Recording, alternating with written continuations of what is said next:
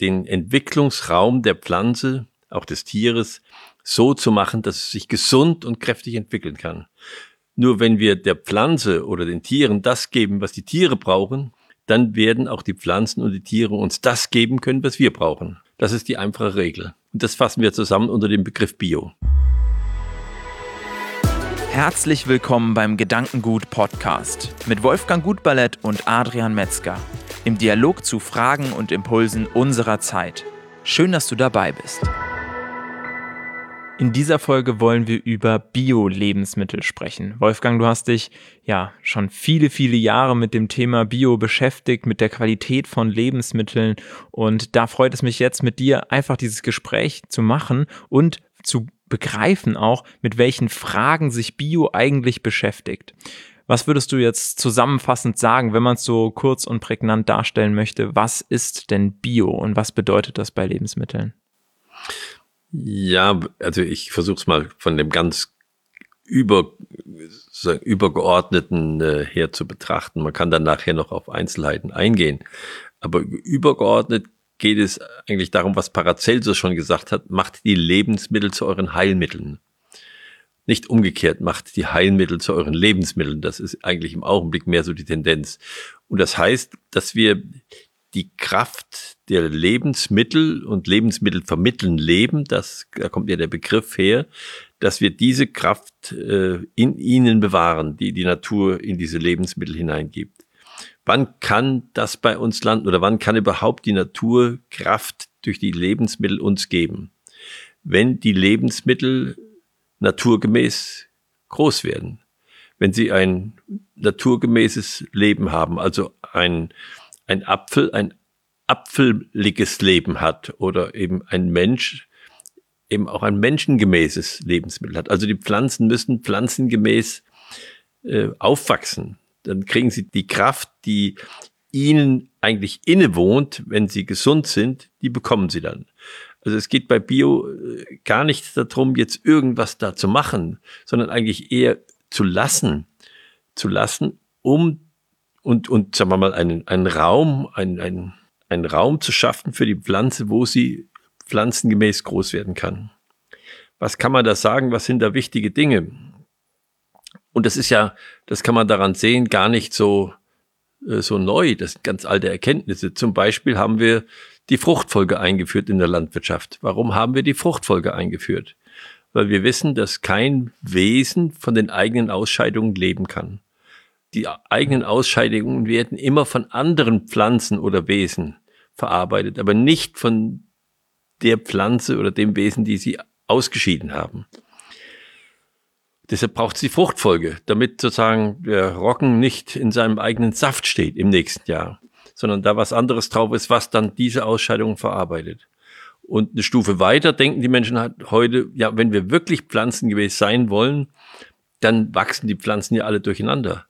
Das heißt, wir, wir gucken, dass wir nicht nur Monokulturen haben, sondern dass wir möglichst mehrere Pflanzen in einem relativ naheliegenden Verbund miteinander wachsen lassen, so dass das schon im Laufe des Jahres aufgearbeitet werden kann und nicht erst durch die Fruchtfolge im nächsten Jahr. Das sind wichtige Gesichtspunkte. Dann ist es wichtig, dass, dass die, die Pflanze in ihrem Wachstum nicht gestört wird. Also wir können natürlich durch äh, Mittel versuchen, andere Pflanzen, die uns stören, weil wir denken, dass sie dem, was wir erzeugen wollen, dem, was wir anbauen, Kraft rauben, die können wir vernichten. Wir beachten nicht, dass das so selektiv nicht geht, sondern das, was ich da an Unkrautvernichtung drauf tue oder auch an Insektenvernichtung, das geht auch in die Pflanze ein. Und äh, ob die Pflanze das überlebt, das ist die eine Frage. Die andere Frage ist, wenn es da drin ist, wie wirkt das auf uns? Das sind Fragen, die wir diskutieren. Also Bio heißt äh, im Grunde den Entwicklungsraum der Pflanze, auch des Tieres, so zu machen, dass es sich gesund und kräftig entwickeln kann. Nur wenn wir der Pflanze oder den Tieren das geben, was die Tiere brauchen, dann werden auch die Pflanzen und die Tiere uns das geben können, was wir brauchen. Das ist die einfache Regel. Und das fassen wir zusammen unter dem Begriff Bio. Leider wird dieser Begriff Bio immer nur unter Substanzgesichtspunkten betrachtet. Das ist falsch. Es geht eigentlich um Kraftgesichtspunkte. Um um Kräfte, die in die Pflanze hineingelebt werden durch ihr Leben und die wir, wenn wir sie verzehren, wieder herausbringen durch unsere Verdauung, Zerstörung der Pflanze und dieses Herauslösen der, der Bildekräfte, die die Pflanze gebildet haben, die uns wieder stärken.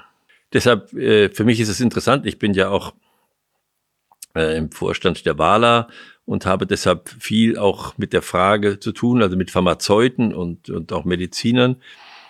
Was hat denn eine Pflanze für Bildekräfte? Und es ist ganz interessant, wie ich kann das leider nicht, wie diese, diese Pharmazeuten in der Lage sind, einer Pflanze anzusehen, was eigentlich die spezielle Kraft ist, die sie ausgebildet hat in ihrem Leben, die einem Mangel, den wir haben, ausgleichend entspricht. Das kann man, wenn man sehr gute Beobachtung hat und ein bisschen medizinischen und pharmazeutischen Sachverstand hat, kann man das zuordnen.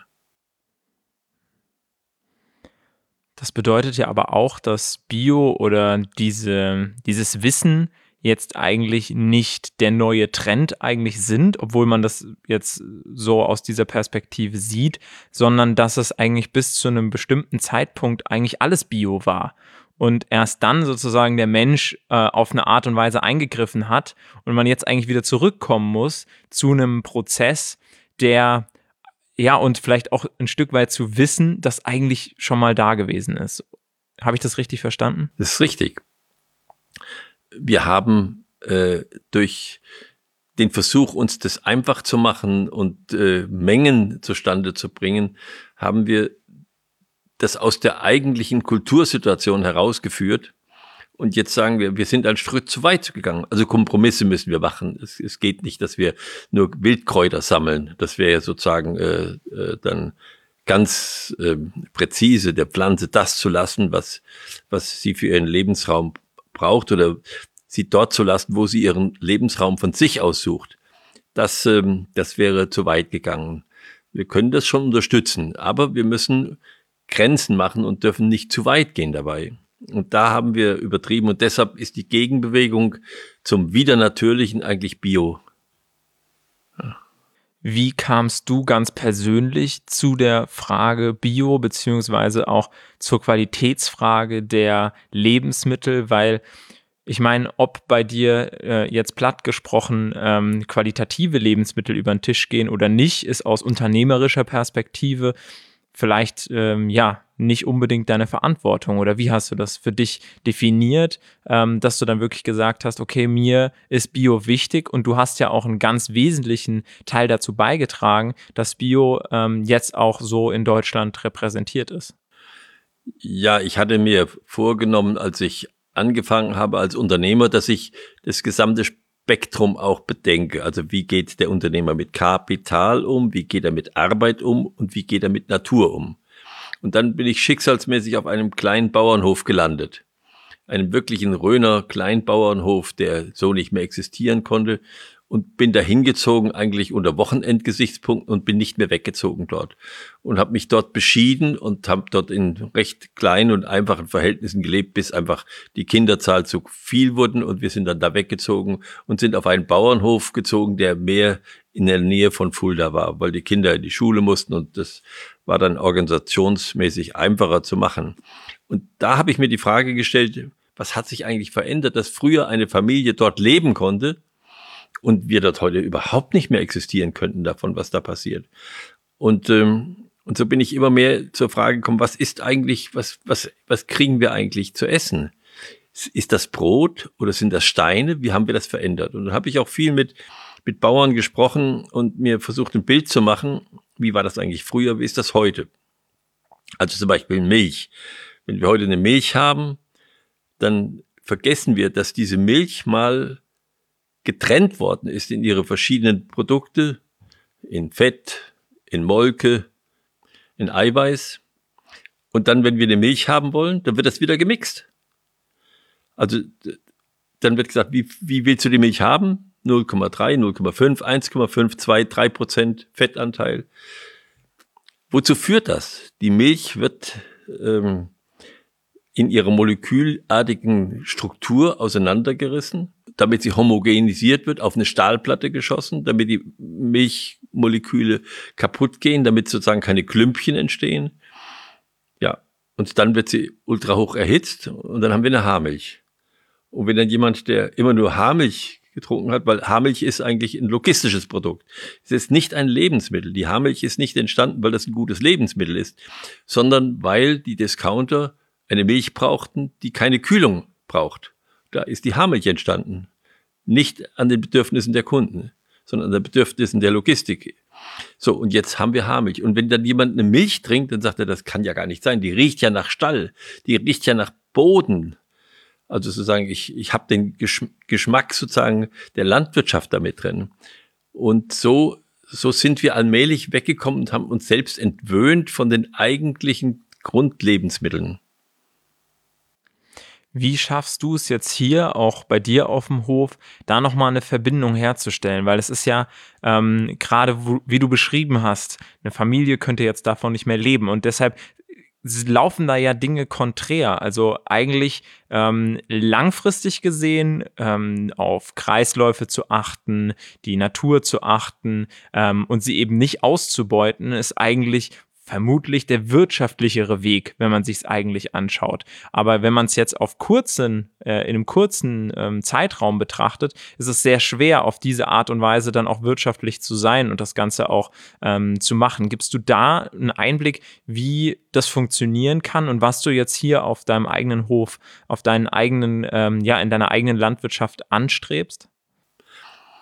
Ja, aber ich weiß, dass das ein langer Weg ist. Ich weiß, dass äh, die Böden, die wir haben, diese Qualitäten oft nicht mehr haben, dass wir eine Technik angewendet haben in den letzten Jahren, die die Böden auch ausgelaugt haben, dass wenn es mal wirklich stark regnet, wir sofort äh, eine Überschwemmung haben in den ganzen Flüssen und Bächen, weil der Boden gar kein Wasser mehr aufnehmen kann, dass unser Grundwasserspiegel immer mehr sinkt. Äh, das sind alles Sachen, wo wir uns nicht an der Natur orientiert haben, sondern es einfach so gemacht haben, dass wir sagen, wir brechen jedes Jahr die Felder alle um und wir gucken, dass wir sozusagen die unterste Erde nach oben kehren, die oberste nach unten und gucken, dass wir alles sozusagen äh, nutzen, was in der Erde drin ist. Und da haben wir nicht, da haben wir nicht ganzheitlich gedacht. Und äh, jetzt äh, äh sind wir wieder so weit und da sind wir auch am Forschen und am Arbeiten. Wie machen wir das, dass die Böden wieder CO2-haltig sind, kohlehaltig sind? Wie machen wir es, dass die Böden so bearbeitet werden, dass die ganzen Kapillaren, äh, die entstehen durch Wurzeln und durch Tiere, dass die bleiben und dass das Wasser wieder auch wirklich aufgenommen werden kann vom Boden und tief einsinken kann, so dass der Boden auch eine Wasserreserve hat, wenn es trocken ist das sind Dinge, die wir jetzt äh, wieder zunehmend beachten und wo wir auch forschen. Aber wir wissen genau, dass das noch ein ganzes Stück dauert, bis wir da zu einer ertragreichen Landwirtschaft kommen. Aber das ist halt immer so. Wenn ich etwas ausgebeutet habe, dann muss ich auch wieder etwas investieren, damit es wieder so wird, wie es ertragreich wird. Und dieses Stückchen, das müssen wir in der Landwirtschaft gehen. Deshalb müssen ja auch Biobetriebe oder Betriebe, die sich darum bemühen, gefördert werden in ihrer Umstellung. Was würdest du jetzt jedem mit auf den Weg geben, der eben nicht selbst jetzt in der Anbautätigkeit ist, selbst in dem Forschungsthema ist? Wie kann man, wenn man jetzt verstanden hat, was hinter Bio steckt, das trotzdem mit unterstützen, mittragen, ähm, vielleicht auch als Verbraucher? Ja, indem man diese, diese Wirklichkeit anerkennt und sagt, gut, äh, wir brauchen auch ordentliche Preise für die Landwirte, damit sie ordentlich arbeiten können. Und dass ich nicht sage, ja, ich, ich möchte gern, dass den Tieren gut geht, aber ich will das billigste Kotelett am Teller haben. Da bin ich unrealistisch. Ne? Da sage ich, ich, ich möchte einen Sack mit sieben Zipfeln haben, hat mein Vater früher immer gesagt. Den kriege ich nicht. Ich, ich muss die Bedingungen akzeptieren, die da bestehen. Wenn ich das haben will, muss ich das auch einlösen da ein bisschen drüber nachzudenken und eben zu sagen, ja, wenn, dann möchte ich eine wirklich gute Butter haben. und äh, ich möchte eine gute Milch haben und äh, ich nehme auch die Unbequemlichkeit vielleicht in Kauf, dass die Milch, wenn sie nicht getrunken ist, schlecht wird. Ich muss halt mich daran gewöhnen, dass ich die Milch, wenn ich sie aufmache, auch trinken muss oder eine kleinere Packung nehmen. Also das muss jeder für sich selbst entscheiden, äh, wie er da vorgeht. Auf jeden Fall äh, kann man ja nur einladen, mal beim Lindengut vorbeizukommen in der Nähe von Fulda und sich hier ähm, euren, ja, euren Weg äh, mal anzuschauen, wie ihr eben versucht, die Dinge wieder ähm, auf eine, ja, wieder zu investieren, wieder zurückzugeben, der Natur wieder zu zeigen, ähm, dass ihr mit ihr zusammenarbeiten wollt und nicht sie ausbeuten wollt. Ja. Ähm, das kann man hier an vielen unterschiedlichen ähm, Dingen sehen und das finde ich immer sehr spannend, mir das auch anzuschauen. Ja, und dann auch wieder in die Verarbeitung, in die Veredelung geht von Lebensmitteln, was früher jeder Haushalt gemacht hat. Früher wurden die Äpfel geerntet im Herbst und dann wurden sie verarbeitet zu Kompott oder zum Gelee. So, ähm, wenn ich das nicht mache, äh, dann fallen die Äpfel heute runter. Es hebt sie noch nicht mal jemand mehr auf, weil, weil die Arbeit zu viel ist. Äh, also da sind wir geizig sozusagen, unsere Arbeiter zu verwenden. Aber wenn wir den Apfel kaufen, ne, dann kaufen wir einen Apfel, der äh, ein halbes, dreiviertel Jahr in einem Kühllager gelegen hat also mit einem sehr hohen Aufwand aufgehoben worden ist, der äh, unter bestimmten Atmosphärengesichtspunkten äh, sozusagen nicht gefault hat, der vielleicht von weit her gefahren worden ist, also Argentinien äh, und, und wo unsere Äpfel heute alle herkommen. Nicht nur, sie kommen natürlich auch aus Österreich und aus Südtirol. Mhm. Aber es ist manchmal billiger, äh, diese Massenproduktion hier einzukaufen, als die Dinge, die wirklich hier gewachsen sind. Und ich glaube, da spielt es eine Rolle, dass wir dieses Regionale und auch dieses, dieses Pflanzen- und Tiergemäße erzeugen oder aufziehen ist ja kein Erzeugen. Die Natur erzeugt es ja. Wir, wir bereiten ja nur die Bedingungen vor, dass sie erzeugen kann, die Natur. Dass wir diese Mühe auch honorieren und auch äh, respektieren dann hoffe ich nur, dass es äh, dir oder euch als Pionier nicht zu schwer gemacht wird, ähm, da die Schritte zu gehen, die aus meiner Perspektive absolut notwendig sind, ähm, weil natürlich werden nicht alle auf einen Schlag da die Richtung wechseln, ähm, sondern es braucht ein paar Vorreiter, die die Erfahrungen machen, die zeigen, wie es gehen kann und die erstmal auch ganz viele Fehler für die anderen mitmachen, um dann eben äh, zu zeigen, lasst es uns doch so oder so angehen ähm, und damit eine Perspektive in die Zukunft weisen. Ja, vielen Dank für, für den Einblick. Ja, vielen Dank dir auch als Zuhörer oder Zuschauer, dass du wieder mit dabei gewesen bist. In der nächsten Folge wollen wir uns mal damit beschäftigen, wie wir denn unsere Grundsätze, wie zum Beispiel jetzt das Thema Bio, wirklich in den Alltag bekommen, wirklich umgesetzt bekommen. Wolfgang hat dazu den Satz geprägt, ähm, wie wir den Sonntag in den Alltag bekommen, also wirklich unsere Überzeugungen leben. Schalte dazu gerne auch wieder ein und wenn du irgendwelche, ja, Hinweise für uns hast, irgendwelche ja, Inspirationen für auch neue Themen, die wir hier besprechen könnten, dann schreib uns gerne an podcast.gedanken-gut.org und wir freuen uns, wenn du beim nächsten Mal auch wieder mit dabei bist.